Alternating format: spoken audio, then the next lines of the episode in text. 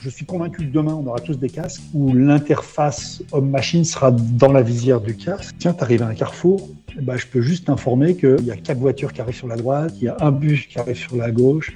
Plusieurs fois, on s'est retrouvé dans des dizaines de reviews et en train de réfléchir. On s'est dit, mais pourquoi personne n'y a pensé avant? Parce que ça paraissait tellement élémentaire ce qu'on était en train d'imaginer qu'on s'est dit, c'est bizarre que les gens n'y aient pas pensé avant au CES dernièrement, il y avait des, vélos euh, connectés qui arrivent avec des choses comme ça. Mm. Et, ça, ça, ça, va être génial, euh, Tayo. Il faut, vraiment.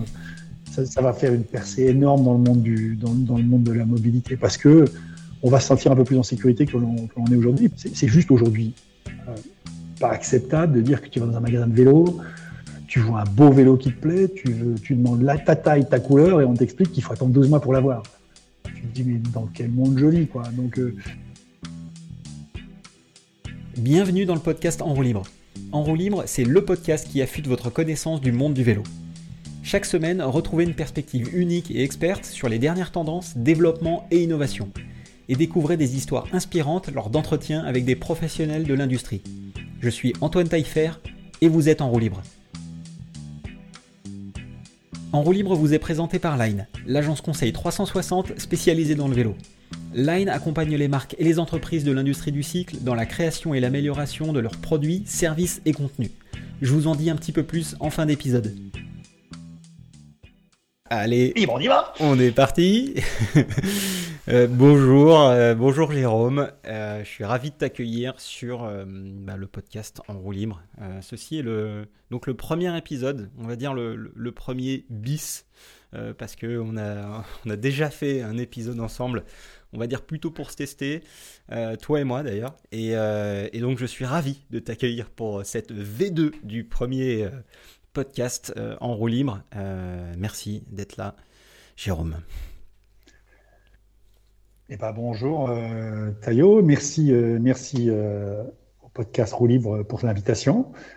Et puis, euh, bah, j'espère qu'on va avoir une, petite discussion ensemble. Ouais, ouais, ouais, il y, a des choses à dire. C'est aussi pour ça que je t'ai invité. Euh, petit rappel, euh, bah, Jérôme, on s'est rencontré, on s'est au sommet à Annecy, sommet organisé par par Xavier Varnier qu'on salue. Euh, Xavier Vernier des, vélos euh, Héritage. Euh, les sommets d'ailleurs, super événement. Si vous voulez y participer, c'est assez génial. Ça se passe à Méribel cette année. Il y a encore des places. Et, pour l'histoire, Jérôme, on se suivait sur LinkedIn depuis, depuis, quelques, ouais, depuis quelques temps. Et, j'ai adoré la manière dont tu m'as dont tu m'as abordé. Il y a quelqu'un qui est venu me voir pendant la soirée et, et qui me dit Antoine Antoine il y a quelqu'un qui, qui veut te parler. Et je me dis, mais attends, mais c'est qui ce gars euh, Pourquoi il vient pas me voir? Enfin, c'est une soirée networking. Euh, et donc je dis, bah oui, oui, euh, vas-y, dis-moi, c'est qui? Bah c'est Jérôme Mortal. Je dis, mais pourquoi il vient pas me voir lui? Donc voilà, j'étais ravi, ravi qu'on se, qu'on se rencontre enfin. et, et qu'on puisse échanger.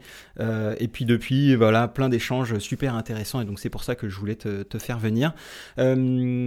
Jérôme, est-ce que tu peux, en, quelques minutes, en quelques phrases, nous parler de ce qui t'a amené euh, au vélo et à la mobilité euh, Pourquoi, euh, voilà, pourquoi tu es là? Qu'est-ce qui, fait que, le vélo aujourd'hui, ça fait partie de, bah ta vie et de, et de cette nouvelle aventure que tu as, que tu as créée? Ok. Alors déjà, je pense qu'il est quand même important, hein, Taillot, de souligner que toutes les belles rencontres ne se font pas que sur Mythique, hein. elles peuvent se faire aussi sur LinkedIn. Euh, on en est la preuve vivante. pas revenir sur ton propos. Euh, voilà, donc euh, moi, le, vélo, bah écoute, si on rembobine très vite et que j'en fais un tout petit peu d'histoire, déjà passionné de deux roues enfant, vélo, moto, vraiment grand passionné. Et puis euh, après, les, événements m'ont conduit plutôt vers l'automobile parce que euh, bah, mon apprentissage et un certain nombre de choses, d'étapes importantes euh, de, de, mon apprentissage se sont faites dans l'automobile. Donc forcément, j'ai pris cette orientation.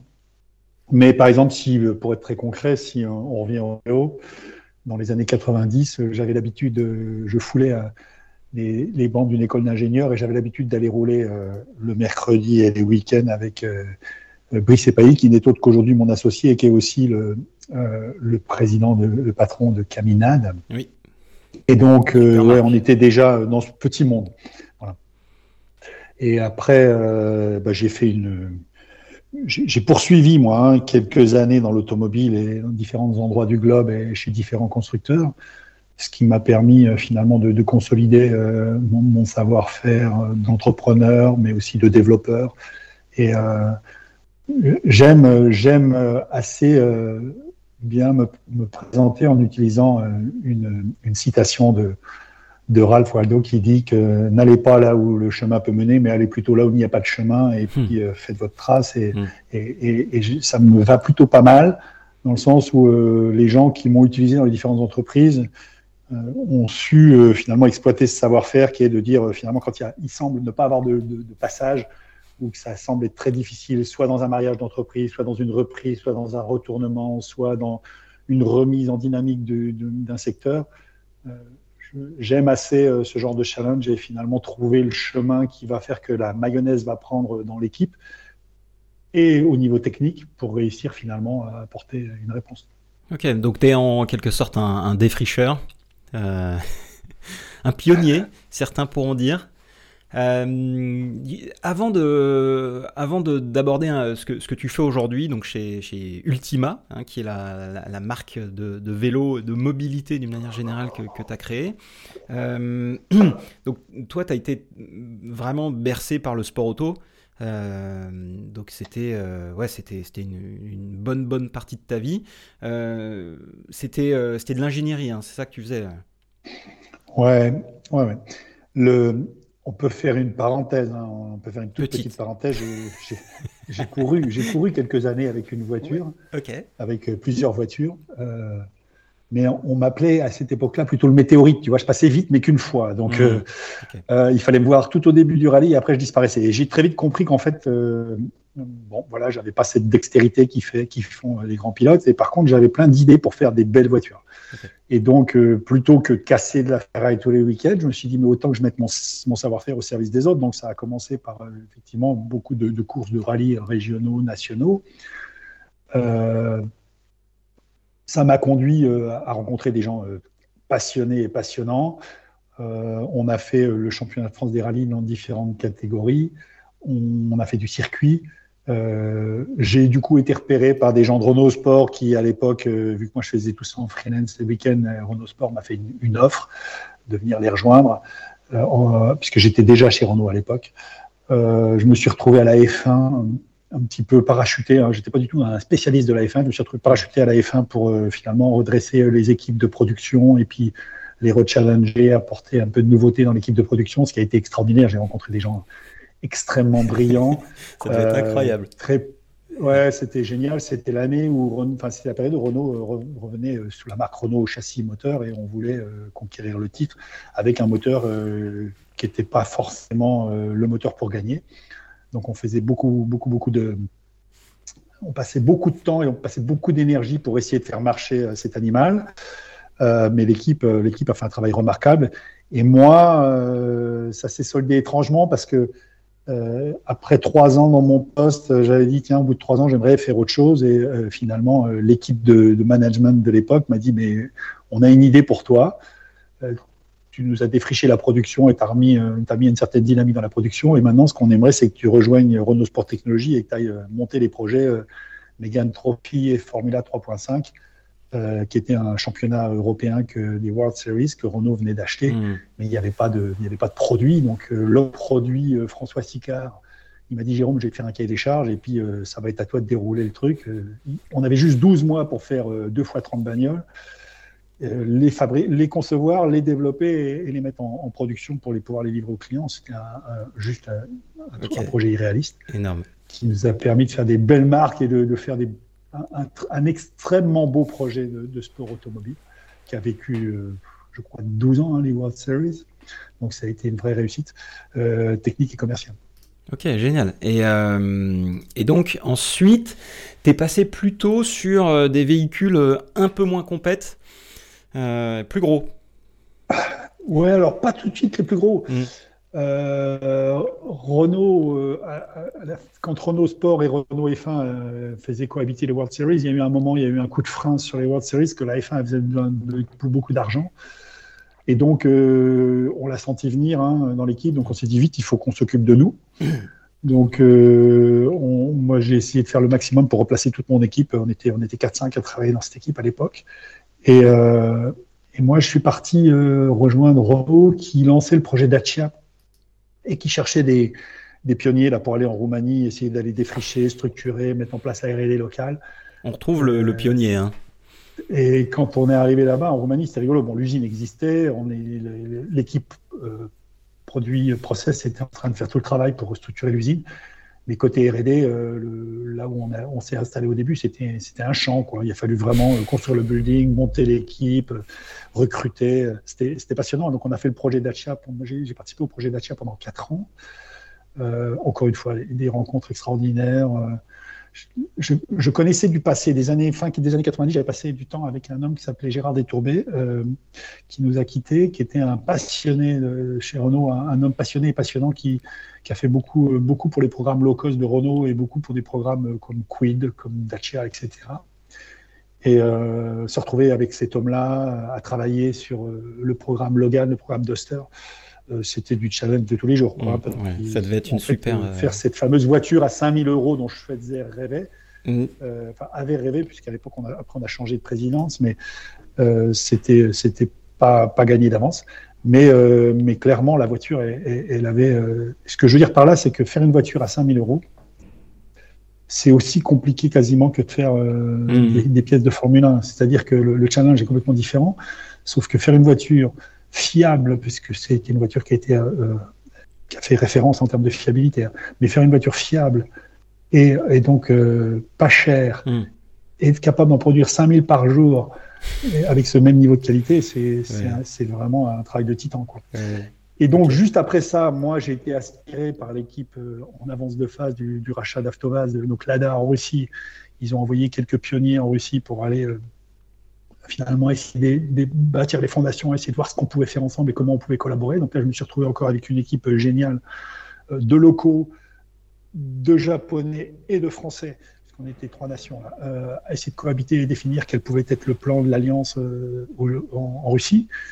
Donc là, moi, j'ai participé à l'élaboration du plan, et puis ensuite, au début de sa mise en œuvre, et avant d'être aspiré par les fameuses grosses voitures dont tu parlais, j'ai été aspiré par Jaguar Land Rover qui m'a demandé de venir m'occuper de toute l'installation du, du Power Pack, donc euh, le refroidissement, l'échappement, l'admission, le, le, la driveline, la chaîne, la transmission, les, les, boîtes de vitesse et puis les moteurs électriques.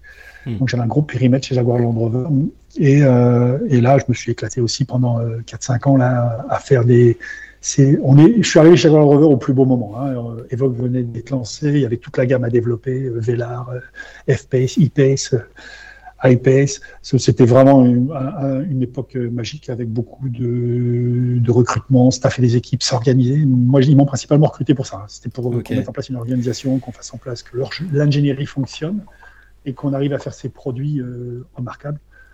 Donc, j'y ai passé 4-5 euh, super années.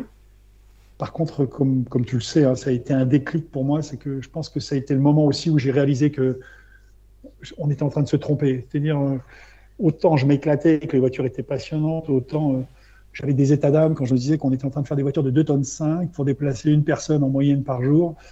Et je, ça a commencé vraiment à me tirailler dans ma tête en me disant, mais euh, il est où le cycliste versus les voitures que j'étais hmm. en train de développer euh, ou, l'homme de la petite mobilité que je revendiquais par ailleurs dans ma société de consulting et, ce que je faisais au quotidien? et j'ai commencé donc à,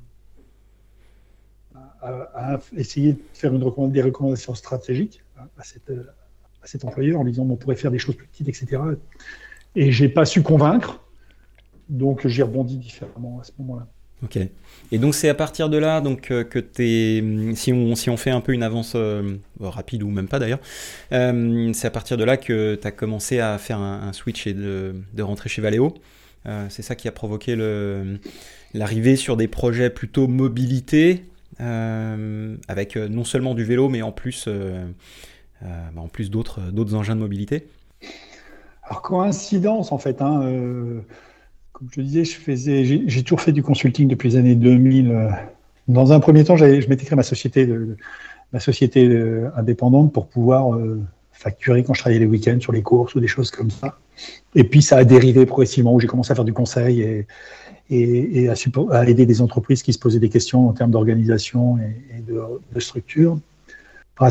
Et euh, je me suis retrouvé donc à ce moment-là euh, questionné par Valeo qui disait mais finalement nous on ne sait pas trop euh, comment se diversifier. On voit que l'automobile est en train de stagner et il faut qu'on, du coup, si on veut continuer à croître et à être bien présent sur tous les marchés, il faut sûrement qu'on se diversifie. A une personne euh, que j'estime beaucoup là qui s'appelle Michel Forissier m'a, demandé finalement mon avis euh, si j'avais pas une, des gens à recommander. Hein, euh, et puis je dis ben si, ça tombe bien. moi j'ai, des états d'âme là où je suis en ce moment. Est-ce que finalement tu me donnerais pas un os à ronger? Donc d'abord un peu à travers le consulting et puis assez très vite on a vu qu'on allait pouvoir bien s'entendre euh, et que mes propositions aussi farfelues euh, étaient-elles. Hein, comme disait Michel, il aimait à dire les, fanfreluches. Donc, euh, aussi farfelues étaient les propositions, c'est que Michel il disait mais, en fait j'y vois je, vois un écho avec ce qu'on est en train de faire en interne avec le 48 volts etc et on peut effectivement imaginer des diversifications du 48 volts.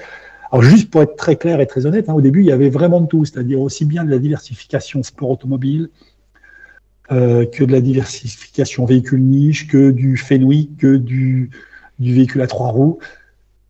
Et donc, au début, dans cette, ces bulles un peu de marketing et comment on voyait imaginer positionner des produits, euh, on n'était pas tout à fait clair sur la façon dont le marché allait embrasser les solutions. En fait. Hmm.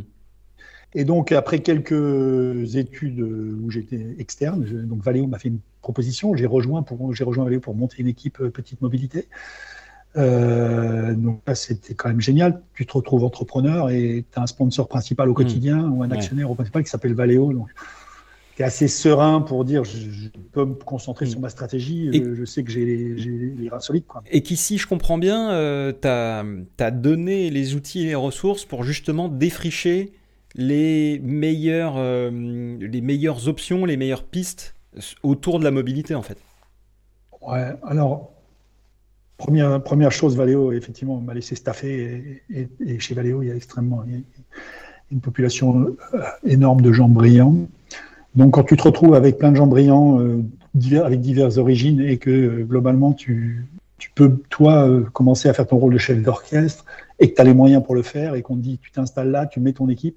Et puis, Valeo a fait un truc génial. Je pense que c'est pareil sous l'impulsion de Michel, mais Jacques Aschenbrois, il tenait aussi c'est qu'ils m'ont laissé tranquille. Ils m'ont dit, écoute, on va te laisser deux ans et demi, trois ans tranquille, parce que tu as besoin de tranquillité pour que tu, tu tester des concepts. Et par contre, là, très vite, on a, on a très vite senti que, euh, contrairement aux véhicules de sport, aux petits véhicules niche, il y avait vraiment peu de volume et que c'était compliqué. On a, on a senti une énorme traction sur la nouvelle mobilité. Hmm. Donc, euh, on a commencé par euh, le système de propulsion d'Ami One. Il y a eu des, des systèmes de propulsion de, trois roues en Inde, des systèmes de propulsion de deux roues sur lesquels on a commencé à investiguer. Et puis, euh, étant passionné de vélo et, d'activité un peu euh, vraiment micro-mobilité, on va dire, il y a un moment, on s'est dit, mais il faut qu'on fasse une offre, il faut qu'on fasse, qu'on travaille sur une offre vélo. Et si on fait une offre vélo, il faut qu'on arrive avec quelque chose qui est vraiment différent. Donc, on avait toujours ce 48 volts, hein, alors que le vélo, il, plafonnait à 36 volts et on, est, on a, on a, l'option 48 volts qui peut être un vrai bénéfice sur l'efficacité du système. Puis on s'est dit, mais euh, Continental avait essayé il y a quelques années d'intégrer un variateur et avait abandonné le projet. Et on s'est dit, mais non, mais effectivement, il y, a, un concept, il faut qu'on remette tout le savoir-faire automobile, aussi bien euh, la boîte de vitesse, mais la boîte de vitesse automatisée, mmh. et puis des fonctions euh, connectées du type désactivation à distance, contrôle de la localisation, euh, suivi des performances, suivi des problèmes de maintenance, etc. Donc en fait, quand tu dis tout ce qui existe dans l'automobile, qui sont des mm. briques, qui sont bien au point, bien développées, si tu les mets toutes dans un système de vélo, bah, tu te dis, euh, je peux très vite arriver avec un système qui va faire, euh, qui va faire la révolution. et, donc c'est ce qu'on a fait, mm. c'est ce qu'on a imaginé. On a travaillé avec l'équipe, on a commencé à concevoir ce projet. Et alors, ce qui m'intéresse dans ce que tu viens de dire, c'est quelle est la part, euh, quelle est la part de responsabilité de la, passion que tu as pour le vélo dans, la création, dans la naissance de ce, projet chez Valeo?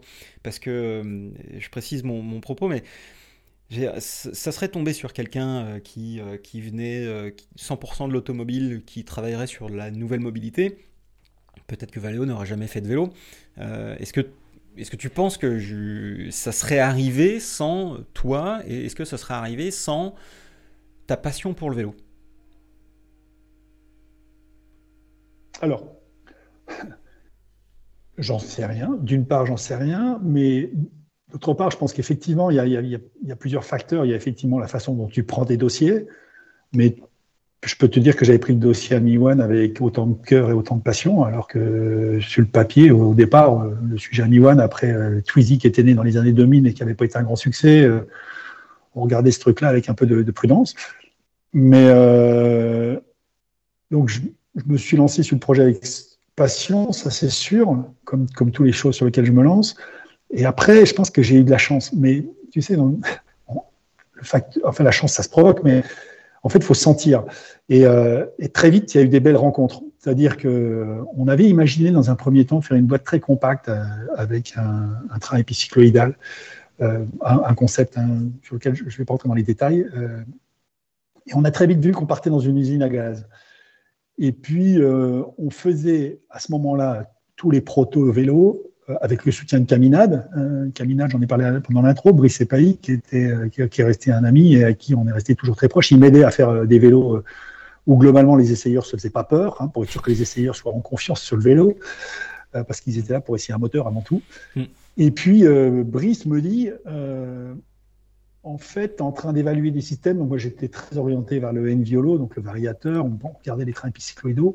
Je rêvais du système Rivante, mais Rivante a breveté. C'est ce, système à double moteur et, qui est forcément beaucoup plus cher parce qu'il y a deux moteurs en action, mm. deux, contrôleurs, etc. Et Rivante l'avait breveté. Je discutais avec eux, mais je voyais bien qu'il n'y avait pas moyen d'avancer. Et, j'ai rencontré euh, l'équipe Effigear. Et, et, puis là, euh, tu sais, c'est comme euh, bah, c'est comme notre, euh, notre mariage sur LinkedIn, si tu veux. C'est quand tu rencontres des gens et que tu dis ça fit tout de suite, tu discutes, tu vas tout de suite à des choses assez concrètes, pragmatiques, mm. etc.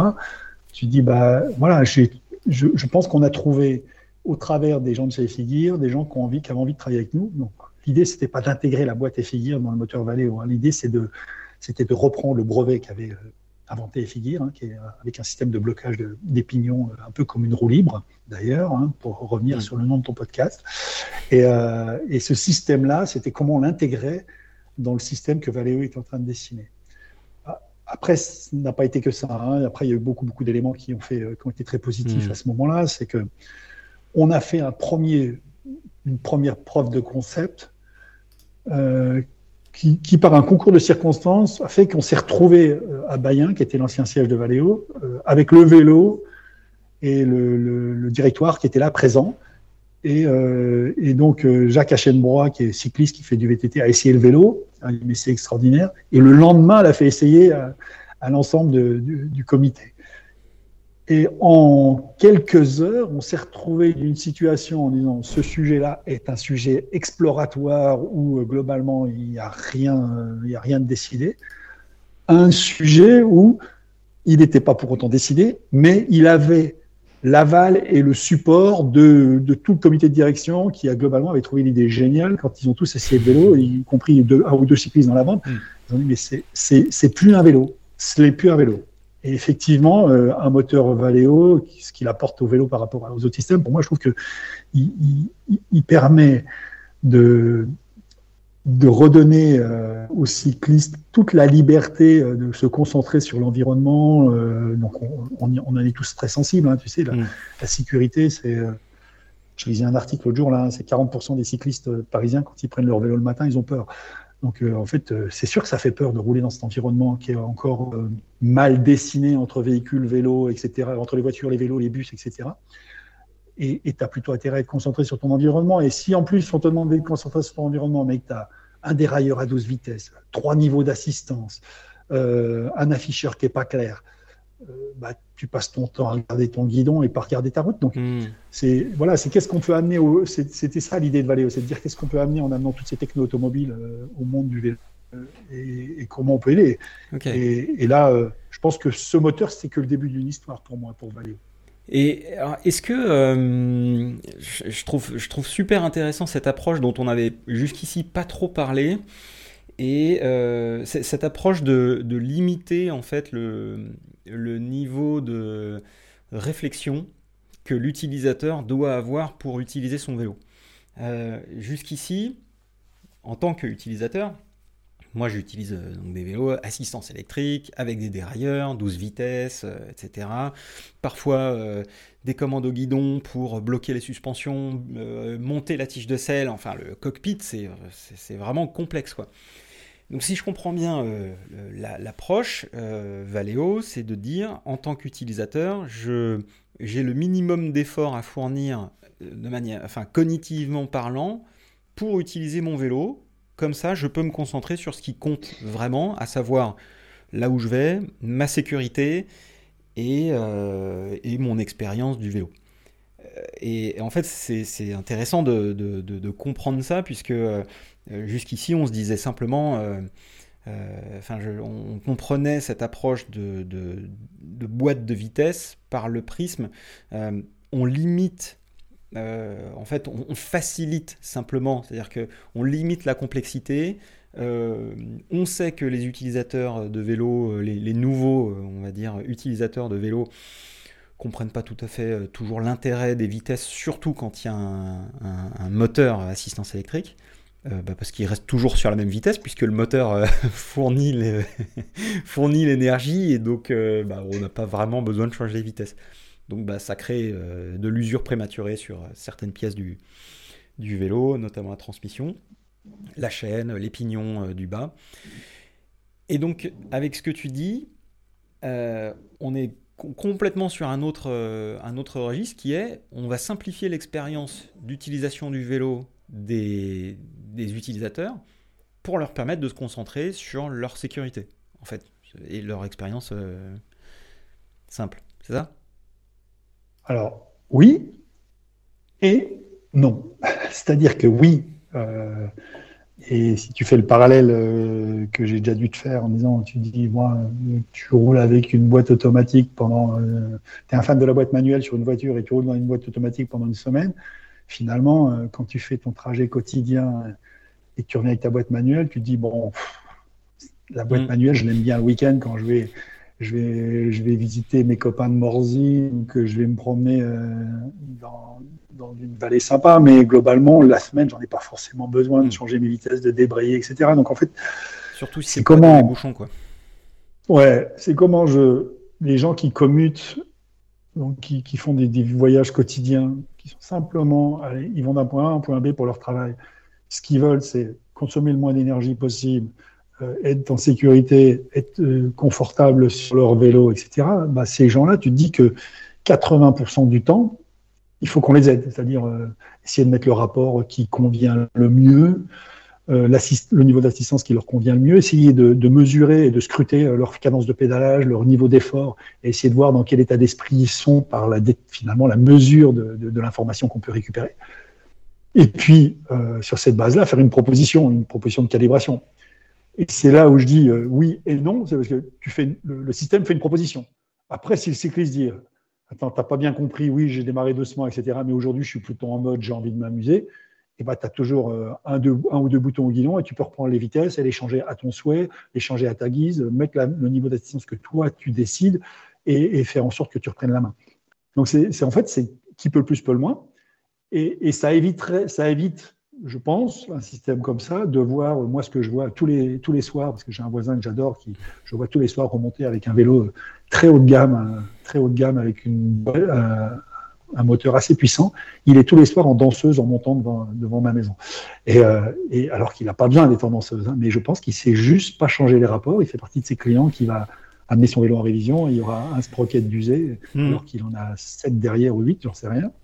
Mais, mais voilà, quoi, c'est, donc c'est comment on répond à ça et effectivement, comme tu l'as dit, hein, comment on arrive à, sortir les gens de la complexité du vélo et on essaye de finalement de faire un peu le non cycliste quand on conçoit quoi et euh, à, mm. pour apporter une offre. Je pense que ce qui nous motive vraiment, ce qui a motivé l'équipe dans l'exercice de travail qu'on avait fait quand on a développé ce concept, c'est c'est de se pencher pas sur les 40%, dans les, les, les, gens qui adoptent du vélo aujourd'hui dans les grosses villes, il y en a plus, plus de 50%. Hein. C'est des gens qui n'ont jamais fait de vélo. Donc, c'est pas se concentrer sur les 50 qui ont déjà fait du vélo, parce que ceux-là, on sait ce qu'ils vont nous dire. Ils vont nous dire, ah bah moi, euh, le vélo, je connais, je sais ce que je veux. Puis il y a ceux qui, qui connaissent pas le vélo, et c'est ceux finalement qui sont intéressants à écouter en disant, euh, qu'est-ce qui te freine à utiliser ton vélo tous les jours? Alors, évidemment, euh, l'environnement, la sécurité, les voies à contresens, bon, ça, on ne peut pas y faire grand-chose. Par contre, il y a des choses quand, quand le client il vous explique, il vous dit Moi, tu comprends, c'est bizarre, euh, là je monte, là je descends. idéalement, il aurait fallu que, le vélo change de mode, s'adapte, etc. Et je dis Bah ouais, donc idéalement, ce que, tout ce que tu es en train de, de, de suggérer, c'est pas du tout inconcevable et ça existe dans le monde de l'automobile. Mmh. Je vais prendre un autre exemple qui est, qui est génial c'est euh, dans l'automobile, aujourd'hui, quand tu as une boîte automatique, si tu partages la voiture dans la famille, tu as déjà dû te rendre compte que la voiture, elle s'adapte si c'est toi ou quelqu'un d'autre qui la conduit. Euh, et que la voiture, la calibration va apprendre en fait comment tu conduis, comment tu te comportes, est-ce que tu laisses plus le moteur monter dans les tours, est-ce que tu es plutôt un, peu plus énergie, je sais pas comment je vais dire, un peu plus dynamique ou un peu plus euh, smooth, calme? Et ben le, le vélo, on peut faire la même chose. On peut imaginer que le vélo finalement il s'adapte à différentes personnes, mais aussi à ta propre personne selon l'état d'esprit dans lequel tu es. Et, tout ça, c'est rien de sorcier. Hein. C'est quelques lignes de code, c'est un petit peu de, c'est même pas de l'intelligence artificielle. Hein. C'est, finalement c'est de la calibration sur des sur des paramètres qu'on a définis et des hypothèses de départ qu'on a définies. Et tu arrives à faire quelque chose de, de brillant. Et si tu veux, nous, quand on a commencé à avancer dans cette logique avec l'équipe euh, l'équipe Valeo euh, de petite mobilité, on est plusieurs fois, on s'est retrouvé dans des dizaines de reviews et en train de réfléchir. On s'est dit, mais pourquoi personne n'y a pensé avant? Parce que ça paraissait tellement élémentaire ce qu'on était en train d'imaginer qu'on s'est dit, c'est bizarre que les gens n'y aient pas pensé avant. Ce qui me laisse penser que beaucoup sont en train de s'y mettre parce qu'en fait, aujourd'hui, on a toutes les boîtes à outils pour le faire. Que Valeo a ouvert une, une mm. porte et je pense que c'est pas le dernier. Mais une question que je me, posais par rapport à ça euh, plus récemment, quand on voit euh, nos amis de, de Giant, Specialized, avec les, difficultés qu'ils euh, rencontrent en ce moment, enfin, on va dire que l'industrie rencontre quelques difficultés, mais on, se rend compte aussi que ces, gros acteurs ne sont pas les mieux placés en termes de mobilité et donc, on peut, euh, enfin, ils peuvent avoir développé euh, certains des vélos les plus incroyables euh, qui existent. en enduro descente, cross-country, etc. Mais sur tout ce qui, sur tous les aspects mobilité, on constate que ces, gens-là sont beaucoup moins des références. Alors que, bah, on pourrait se dire, oui, vous êtes, vous êtes les plus gros, vous êtes les, plus forts. Et euh, je, trouve, je, trouve, ça intéressant aussi de constater que les mieux placés en termes de mobilité sont déjà plutôt en Europe, donc euh, Allemagne, France, euh, Pays-Bas, on va dire pays nordiques, et que, que, ce sont des petites entreprises, en quelque sorte, face à ces énormes mastodontes, qui, qui, qui, portent en fait des idées les plus innovantes dans les domaines de la mobilité. Euh, selon toi, pourquoi est-ce que des marques comme, euh, voilà, on parle Giant, Specialized, euh, même un peu Scott, enfin, pourquoi est-ce que ces grosses marques, jusqu'ici, ne sont pas les meilleures dans la mobilité? Qu'est-ce qui explique ça? Alors, je peux te contredire je peux te contredire, mais Alors, contredis-moi. Tu prends et je te contredis, je te contredis avec, euh, bien sûr. avec beaucoup de euh, pour, essayer de rendre, bien bien engager la discussion et de bien se comprendre. Tu prends un tu prends un look, euh, tu prends un, time, tu prends un, un, Axel Group avec certaines de ces marques où ils font pas mal d'innovations. Tu prends un Common Cell tout le monde innove. Euh, tout, le monde, tout, le monde innove chaque année avec des trucs plutôt brillants. Euh, moi, je te vois essayer tout ce que tu essayes là comme vélo. Euh, on, voit que chacun y va de sa petite brique, etc. Mais plutôt dans du domaine performance, là, on parle. Hein. Ouais, perfo, mais en fait, bon, Ouais, mais tu as raison. Plutôt domaine perfo. Tous ces mm. gens-là, ils nous emmènent plutôt vers la perfo. Après, le, gros avantage qu'ont les startups, c'est pour ça que je, te contredis, mais pas complètement, mais l'idée, c'est vraiment de dire, quand tu pars après dans les startups, souvent, les startups, ce dont tu te rends compte, la principale différence qu'elles ont par rapport à ces grosses, entreprises, c'est que finalement, ils partent de la feuille blanche. Et quand tu pars de la feuille blanche, bah, tu n'as pas euh, un ou deux paramètres que tu veux faire évoluer, tu as tout à dessiner. Quoi. Et donc, tu te dis, bon, bah, allez, quelle brique techno j'embarque sur le cadre, quelle brique techno j'embarque sur la fourche, quelle brique techno j'embarque sur le moteur, quelle brique techno j'embarque sur euh, l'IoT, quelle brique techno j'embarque sur l'interface homme-machine. Et forcément, tu te dis, bah, les startups, elles innovent quand même vachement plus, parce que d'un seul coup, quand tu regardes un projet d'une startup, souvent un beau vélo d'une startup ou un objet de mobilité, parce que c'est pas que des vélos, hein, y a des speed bikes, des petites motos, etc. Tu les regardes, tu te dis, mais, mais c'est extraordinaire, ils ont embarqué euh, 10 briques euh, technologiques que les autres euh, finalement euh, avancent petit à petit. Alors justement, est-ce que tu as vu récemment, excuse-moi, mais est-ce que tu as vu des, des startups, des projets, des choses incroyables qui t'ont fait tiquer là dernièrement? Ouais, ouais, ouais, j'ai vu des choses alors à différentes échelles, à différentes échelles bien sûr. moi, je suis en ce moment très très attaché à regarder de près euh, ce que font les, sociétés au niveau euh, de la connectivité, du, facile à utiliser.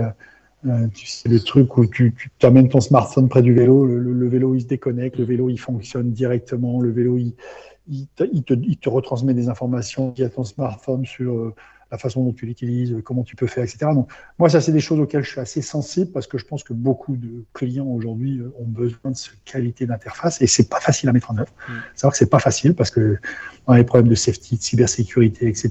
Et donc, quand, quand tu vois des exemples au travers de clients euh, ou de marques où tu te dis waouh, c'est bien pensé, euh, tu te dis bah voilà, tu es, plutôt, es plutôt content quand tu te dis tiens, je peux imaginer avec euh, mon téléphone, euh, déployer un programme d'entraînement, euh, déployer un programme presque un peu un, hybride dans tout ce que fait Garmin sur ses montres, et ce que le vélo peut apporter derrière, tu te dis, bah, là, il y a, y, a, y a, vraiment des choses qui vont, être, qui vont révolutionner le futur. Hein. Il me semble que tu avais essayé il n'y a pas très longtemps un vélo d'une marque que j'aime beaucoup, euh, qui avait énormément travaillé sur la connectivité et sur tout ce que le vélo peut faire. Ouais, Grape. Euh, donc, ouais, Grape, ouais.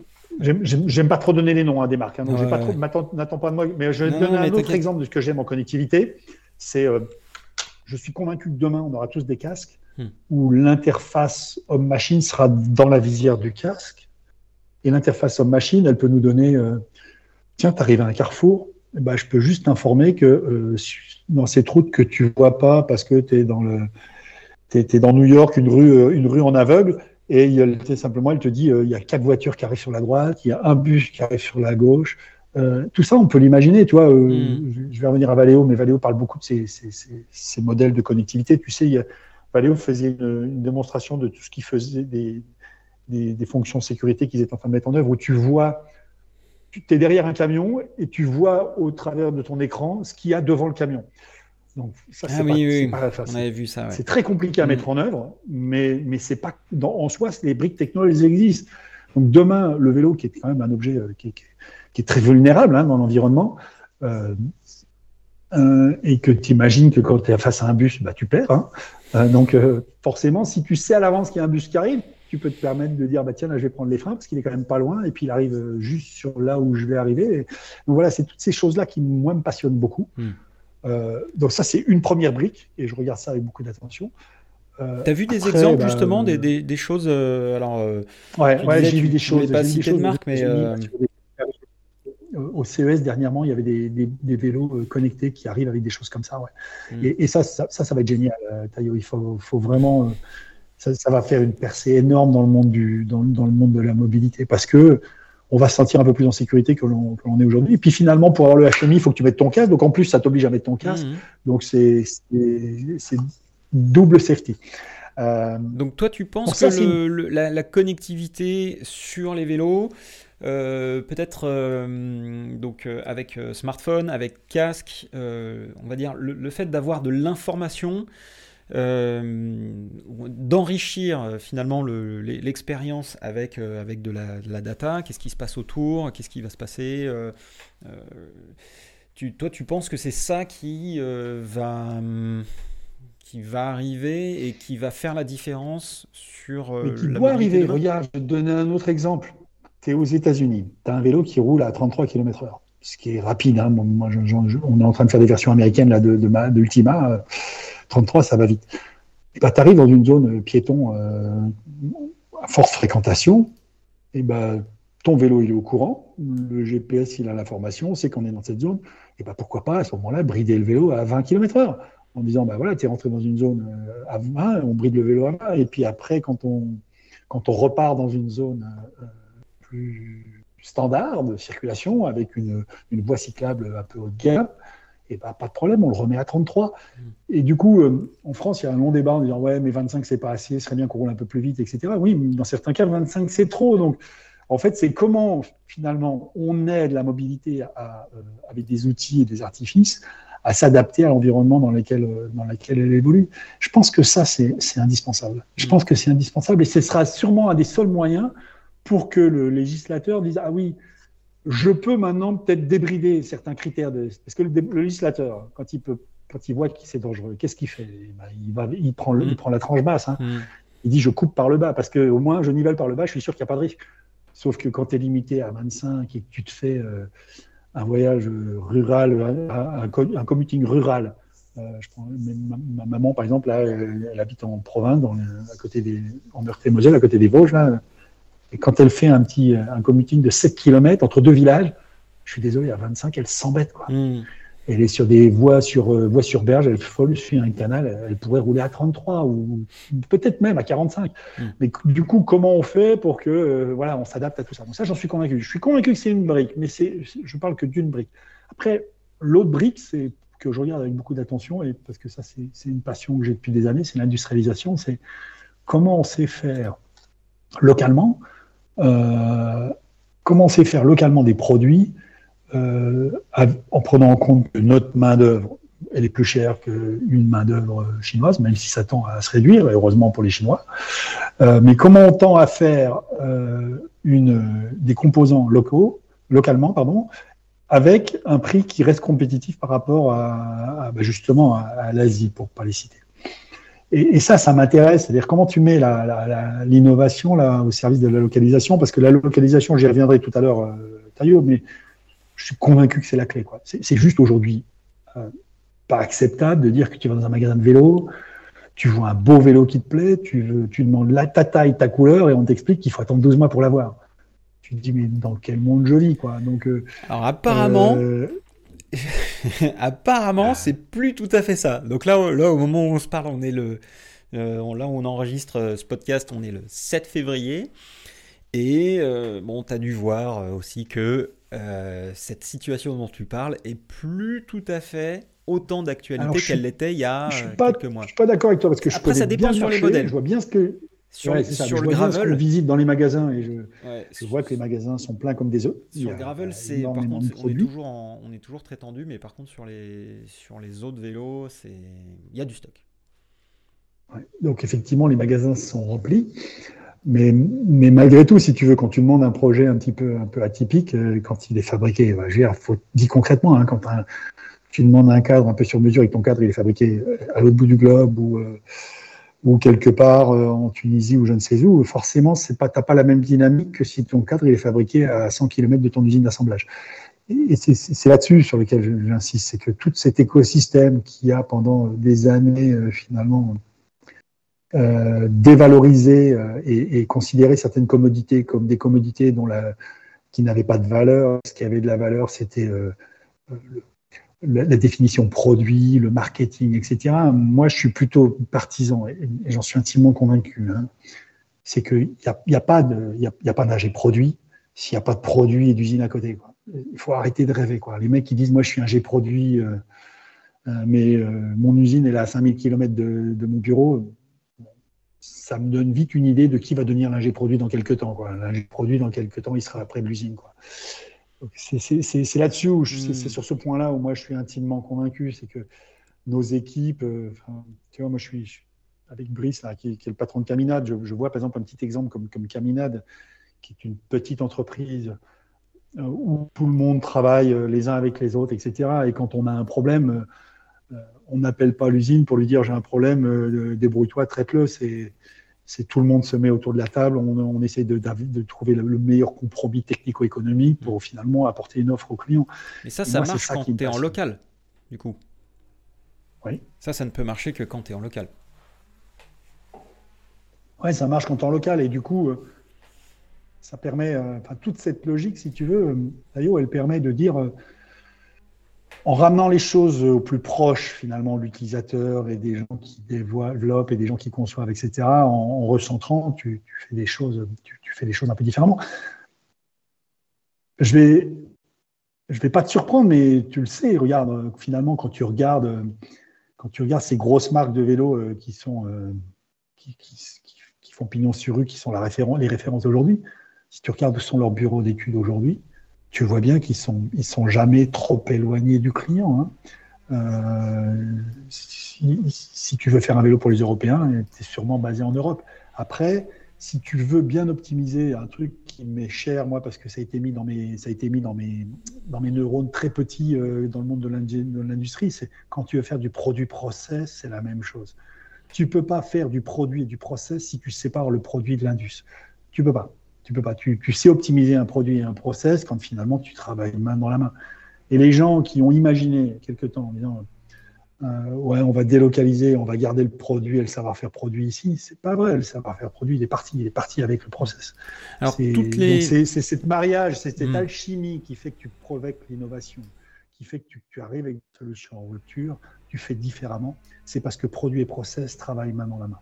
Hmm. Et si tu casses ça, bah, tu fais un homme produit dans sa tour d'argent qui imagine des trucs que l'industriel, dans tous les cas, il ne saura pas faire, et puis un industriel qui, est en train de prendre la main sur le produit et qui fait des propositions que l'homme produit n'a pas vu venir, et, tu, hmm. crées un, de la cacophonie. Alors, quand, euh, quand moi j'ai enfin, un, très bon exemple euh, de, d'équipe produit qui est, est, plus proche en fait de l'utilisateur final. Euh, je vais citer une marque, mais c'est nos amis de chez euh, Santa Cruz. Euh, Santa Cruz, c'est une marque californienne et, qui a, par, on va dire, les différentes acquisitions, a recentré son, équipe produit en Europe. Et donc bah, maintenant, c'est des gens qui sont basés à Morzine et en fait qui comprennent les besoins des utilisateurs, notamment des utilisateurs européens.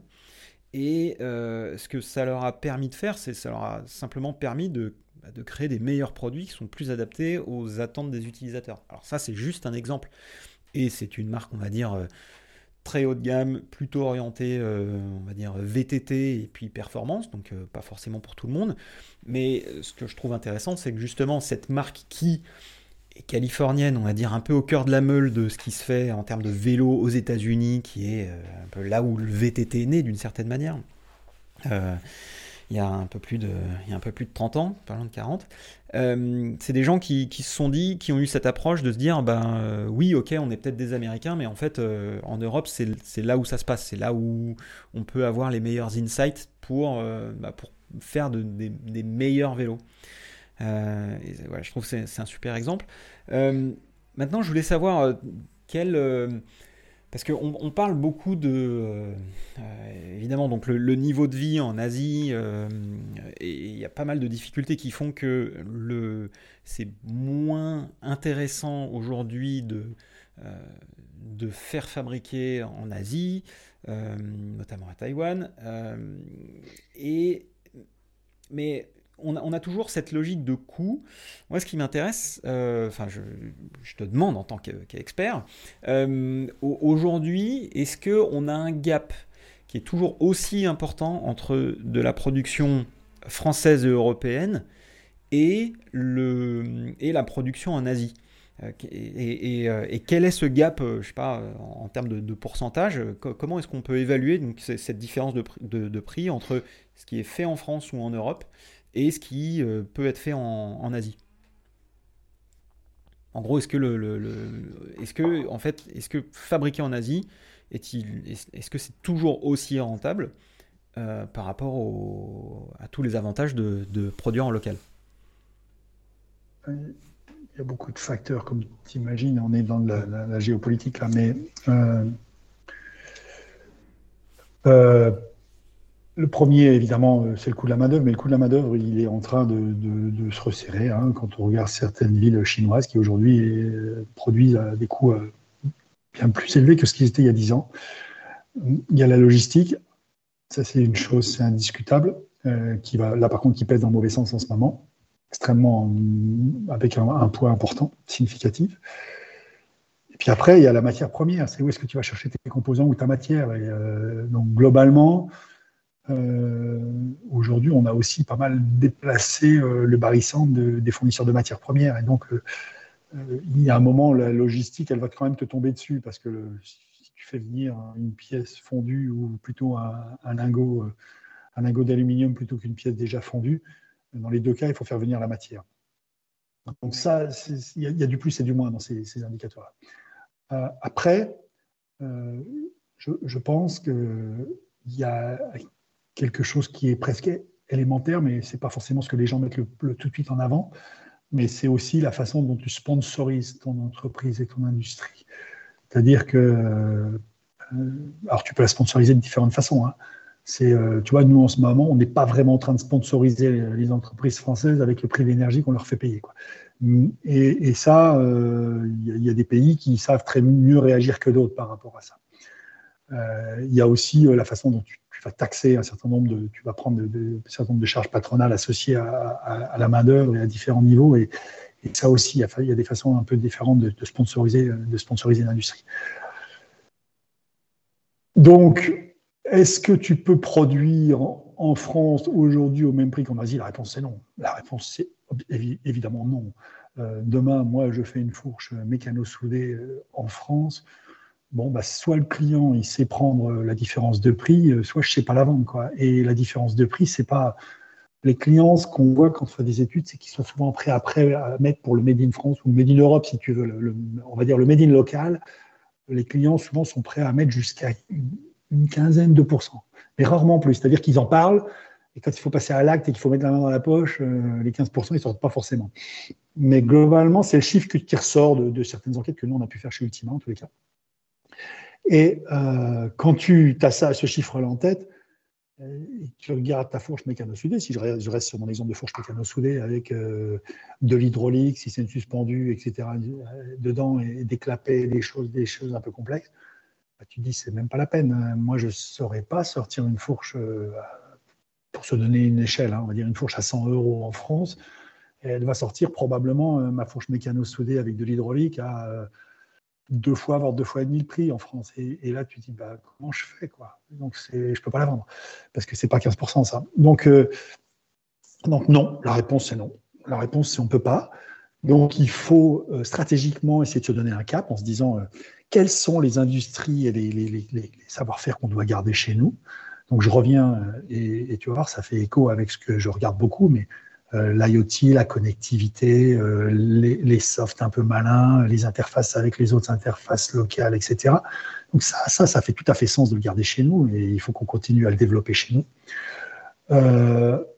après, sur d'autres composants, c'est comment bah, je suis malin et j'arrive à faire euh, le moteur, par exemple, le moteur avec 80% euh, des composants qui sont euh, assemblés, et fabriqués, stampés, bobinés en France ou en Europe, et ça c'est faisable, on le sait. Hein, l'industrie automobile fabrique encore beaucoup d'électrification de composants électriques en France.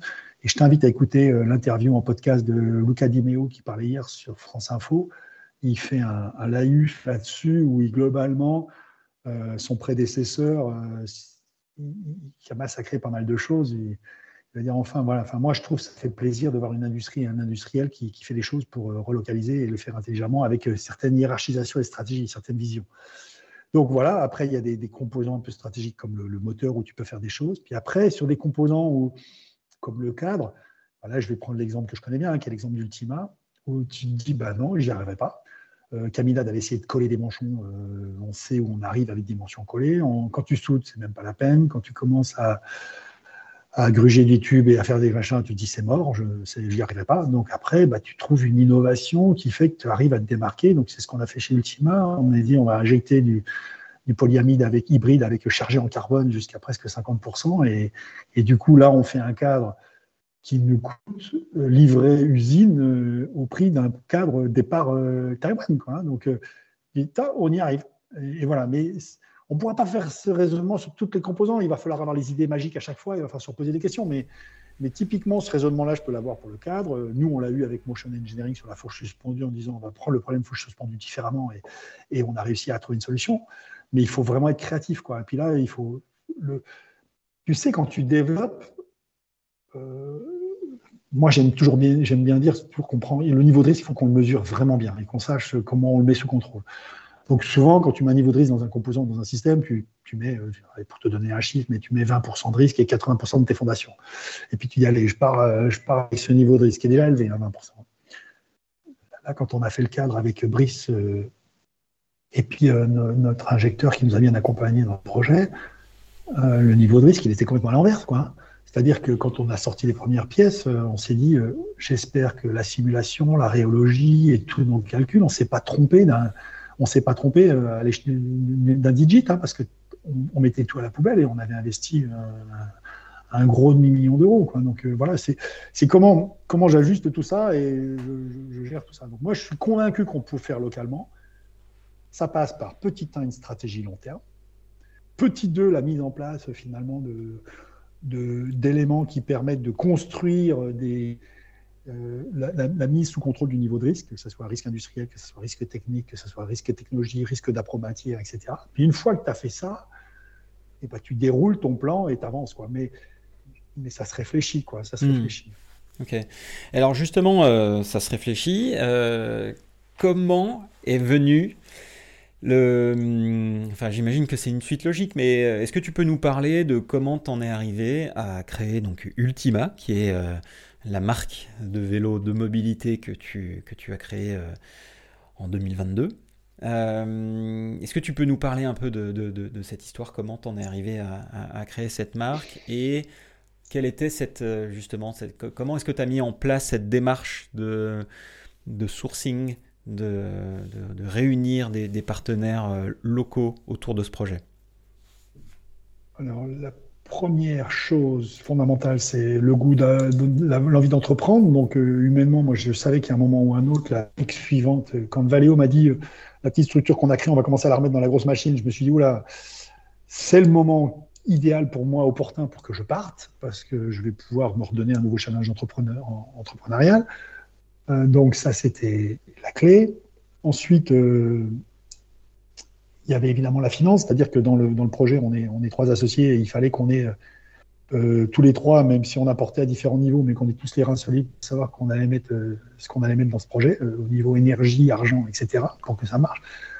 Et puis après, donc l'idée, c'est de dire, ouais, clairement, on veut faire de la petite mobilité, clairement, on veut adresser le sujet de ce comme on l'avait vu pendant la pandémie. La, pandémie, ça a été un trigger pour moi. C'est-à-dire, on, a bien vu que la petite mobilité, peu importe ce qu'elle allait se passer, si on était capable de la faire de proximité, c'est elle qui demain allait nous rendre service sur une, meilleure gestion du, trafic, euh, du trafic au quotidien et du, du, pour les commuteurs.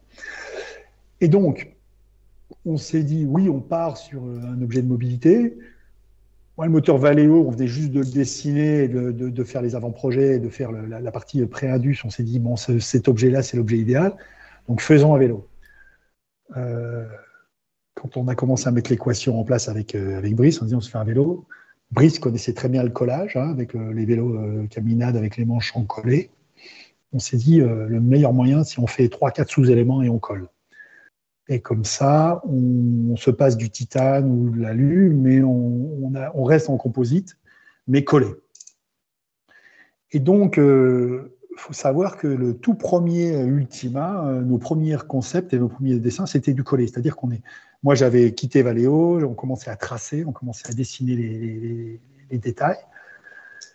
Euh, et, on s'est dit, il faut qu'on arrive à coller les éléments. Et en fait, on est tombé sur une impasse technique, c'est de dire comment on colle proprement. Et euh, industriellement et de, façon répétable et, vendable au niveau qualité.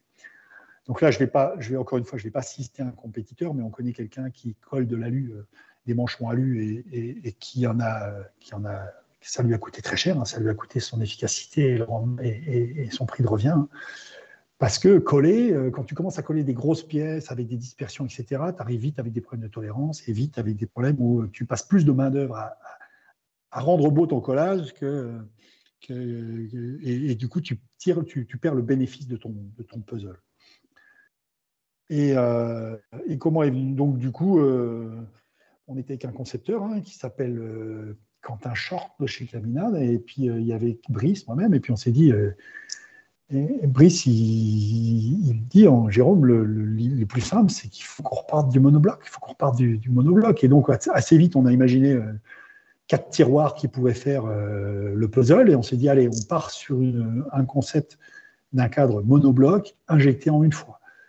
Et là, après, euh, bah, après c'est beaucoup, beaucoup d'ingénierie et de, travail d'études de conception, mais aussi de réologie, de simulation pour vérifier que. Alors, tu as un vrai avantage en faisant ça. Hein c'est que du coup, tu peux maîtriser euh, tes épaisseurs et tu peux euh, maîtriser ta densité de matière. Et, en, pièces injectées, c'est l'ordre 1 pour tenir finalement tes caractéristiques mécaniques. C'est d'éviter les endroits où tu as des gros pains de matière ou des, zones de collage ou des zones de recollement. C'est voilà, tout ça qu'il faut éviter. Et là, du coup, en faisant notre techno, on, a, très vite compris que c'était un gros saut, mais en même temps, ça nous enlevait, ça nous répondait à plein de questions. Donc, euh, voilà, et après, euh, gros challenge pour ma, pomme, ça a été de faire le tour d'un certain nombre de fournisseurs, de les convaincre, de trouver les bons partenaires. Il hein, faut savoir qu'on est en train de travailler sur d'autres composants Made in France. On va arriver dans quelques semaines, et je dis bien dans quelques semaines, avec d'autres composants qui ont pu être industrialisés en France depuis 30 ans. Eh ben, typiquement, Est-ce que tu peux nous teaser un peu Aujourd'hui, nous, on a un freinage hydraulique 4 pistons à l'avant, 2 pistons à l'arrière sur un Ultima parce que c'est le même frein qu'on soit en cargo ou en, city ou en trekking, donc on a toujours la même config de frein. C'est un Magura euh, des 1760 et ce frein-là, euh, il est fabriqué en Asie pour la plupart des composants. Il est mis en carton en Allemagne et il nous est livré. Donc, euh, on est en train de regarder maintenant de plus en plus avec tous nos fournisseurs, c'est quels sont ce qu'on appelle les, les tirs 2 ou les rangs 2. C'est-à-dire que le fournisseur il soit européen, tant mieux, mais finalement, ces composants, il les fabrique comment? Et c'est ça que je suis en train de regarder maintenant de plus en plus, c'est de dire montre-moi bien que tu stampes, tu découpes, tu soudes euh, en Europe. Et, là, en l'occurrence, sur les freins que utilise chez Ultima aujourd'hui, c'est pas le cas. Dès qu'on gratte sur le rang 2, rang 3, on se rend compte que bah, beaucoup de composants arrivent d'Asie. Jusqu'à la matière, hein, d'ailleurs, on pourrait remonter hein, quand on va dans cette logique. Et, euh, donc euh, là, sur les freins, on, va avoir dans quelques semaines une solution fabriquée, fabriquée en Europe et, et d'un freinage qui est en test en ce moment. Euh, qui, reste un peu dans le même état d'esprit avec 4 et 2 pistons, euh, mais euh, qui va être remarquable et qui, est très prometteur aujourd'hui sur les essais et qui va être industrialisé. une, une marque dont on, qu'on ne citera pas pour le moment puisque donc euh, c'est du prototype et c'est du développement, mais euh, c'est des gens qui sont très très motivés et qu'on salue d'ailleurs et qui, euh, j'espère, nous écoutent. Et à qui on souhaite évidemment beaucoup de beaucoup de succès parce que bah, on les a rencontrés au Rock d'Azur, ils avaient une, belle belle équipe et un beau produit et ouais, des, des, ambitions. Donc évidemment, on leur souhaite, euh, on leur souhaite le meilleur et, euh, on souhaite qu'il y ait d'autres entreprises aussi qui euh, leur emboîtent le pas. Bah, parce que en fait, ouais, effectivement, on, voit qu'il y a des belles choses qui peuvent se faire en France, en Europe. Et, puis c'est génial de voir aussi qu'il y a des entreprises comme, bah, la tienne qui, réunissent autour d'elles ces, acteurs. Est-ce que tu peux nous parler un peu de justement d'Ultima euh, et de et de, en fait comment est-ce que tu c'était quoi le cahier des charges pour créer le, multipass puisque c'est le, nom du, modèle euh, C'était quoi ta volonté en créant ce, ce, vélo, euh, ce, ce, produit? Alors, merci parce que en fait, en répondant, je me suis rendu compte que je suis parti sur des points bien précis et que j'ai pas vraiment répondu à ta question initiale qui était euh, finalement les c'est quoi les fondamentaux euh, pour lancer une entreprise? Oh, tu as répondu à d'autres euh, choses, donc c'était intéressant aussi. Ouais, mais l'idée, je suis reparti sur le produit, mais l'idée c'était effectivement, je, je, suis quand même assez attaché à ça, c'est-à-dire que je suis attaché, assez attaché au principe que tu fais pas une entreprise sans produit. C'est-à-dire que, alors bon, sauf, si tu pousses, si tu pousses des des pommes dans un rayon, mais si tu veux, quand tu, quand tu crées, tu as besoin d'un produit. Euh, et donc, ce que ce qu'on a voulu dès le départ dans ce projet, c'est avoir euh, euh, quelque chose de différent, de, clivant, on va dire, qui faisait qu'on allait, on allait pouvoir s'appuyer dessus et se démarquer. Donc, c'est apporter un, un, produit que, je, que nous voulions modulaire, vraiment modulaire, c'est-à-dire que une base unique de cadre qui est capable d'adresser du city, du trekking, du mini cargo, euh, une, ça, on voyait bien que ça peut adresser un marché. Ça adresse un marché non seulement euh, maintenant, parce qu'il y a une vraie demande dans, ce type de vélo, qui doivent être relativement légers, faciles à conduire, etc. Donc, nos clients, euh, le client idéal pour nous, c'est c'est un non-cycliste qui se lance dans le commuting et qui démarre dans le commuting et qui se dit tiens, quel vélo j'ai besoin? Donc, un vélo léger, sécuritaire, difficile à voler, qui facile à conduire, etc. Donc, c'est c'est toutes ces sommes d'ingrédients qui font qu'on fait la différence. Euh, et là, je vais faire volontairement une petite parenthèse que je la fais souvent à mes équipes quand on est dans les meetings stratégiques. C'est pas c'est pas l'analyse marketing qui te remonte ce genre de besoin, si tu veux. Elle va te donner des bribes, elle va te donner des choses, mais après, c'est toi, c'est ta créativité qui doit faire l'offre. Et, non, donc il faut mettre sa créativité par rapport à des signaux qui remontent de, tout ça et essayer de faire un puzzle.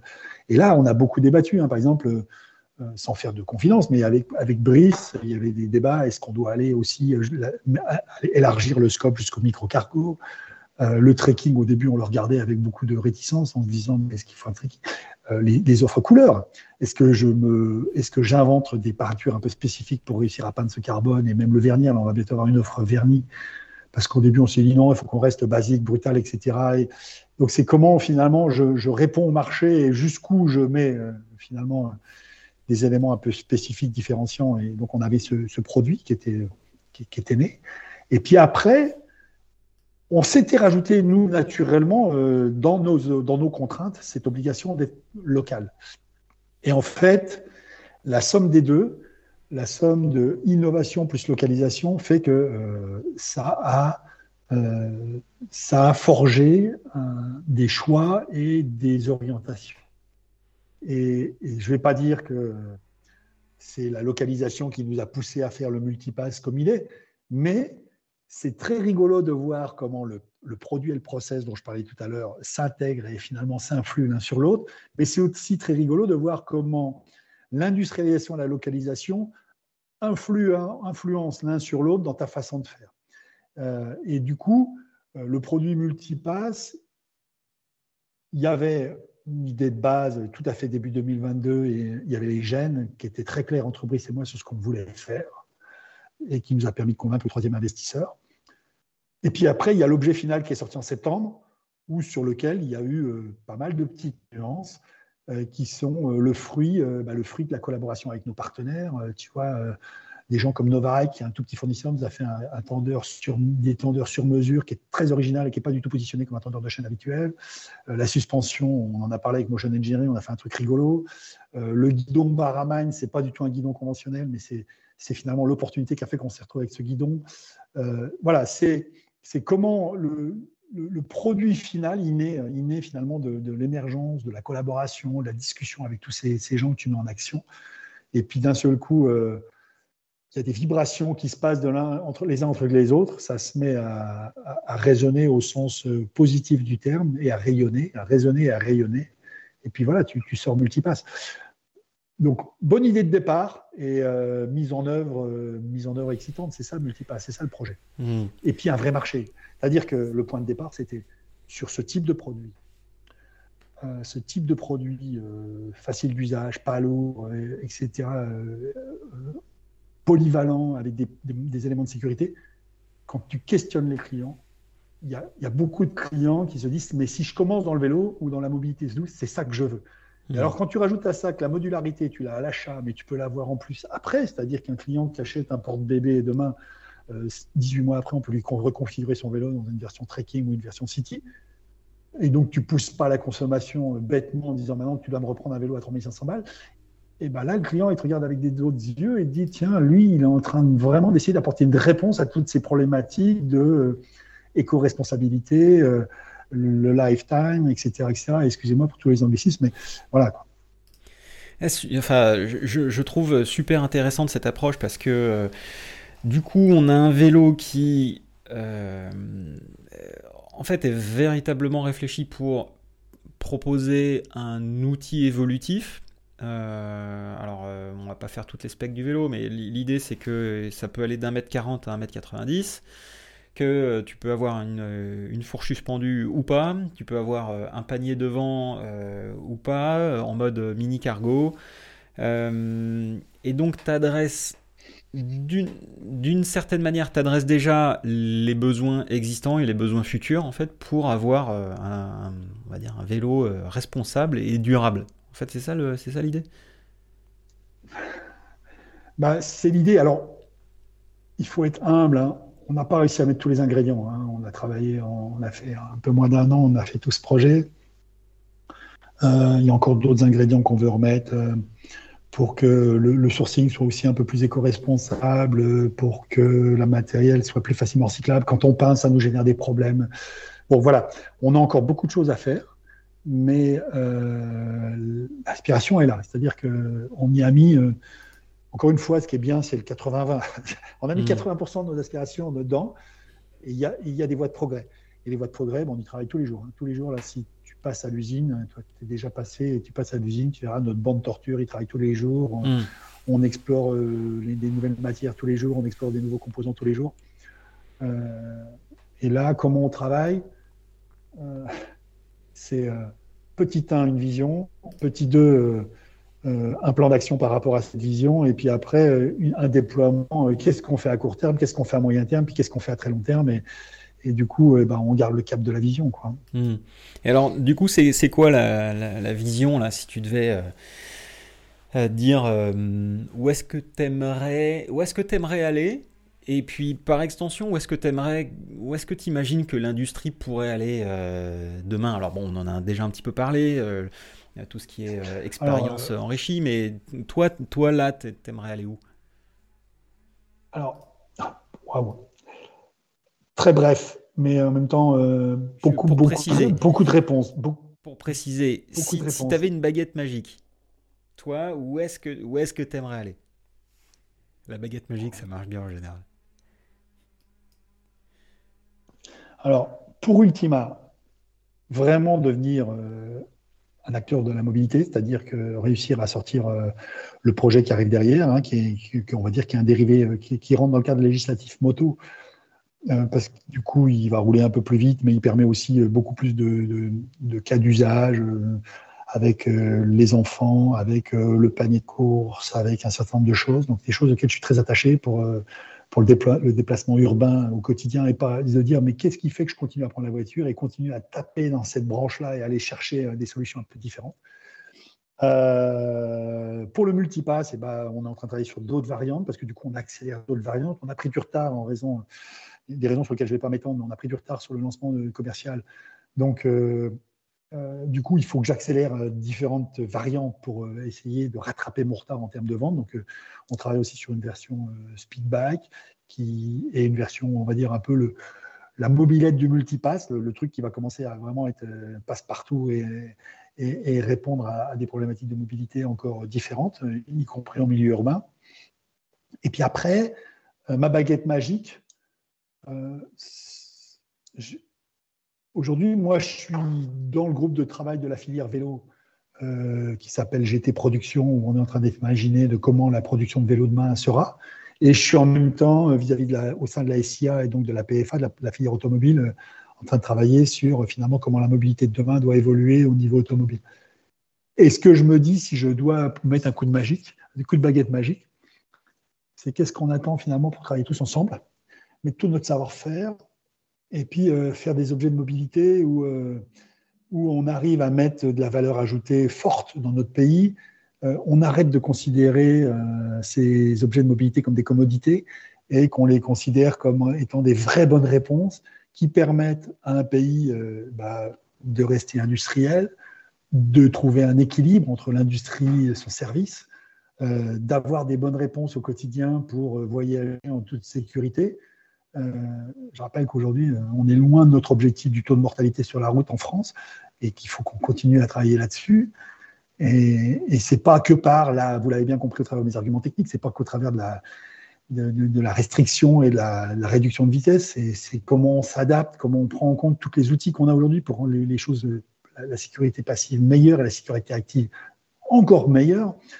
Et, voilà, c'est tout ça, tous, ces sujets-là, comment on y travaille tous ensemble et comment on met toutes nos forces et qu'on se réunit et, qu'on travaille euh, dans la même direction.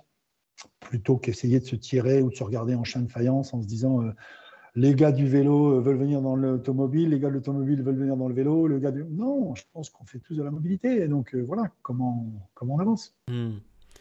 Super. Écoute, euh, Jérôme, je, je pense qu'on va pouvoir conclure euh, ce, ce, premier épisode sur ces, sur ces paroles, on va dire, inspirantes et pleines d'optimisme. où est-ce qu'on va te retrouver cette année? Est-ce que tu seras sur des événements, des salons? Euh, où est-ce qu'on va pouvoir euh, voir les vélos Alors, euh, Lyon. Ouais, l'agenda il est l'agenda il est chargé. On est à Lyon à la mobilité du, 23 au 26 février. Super.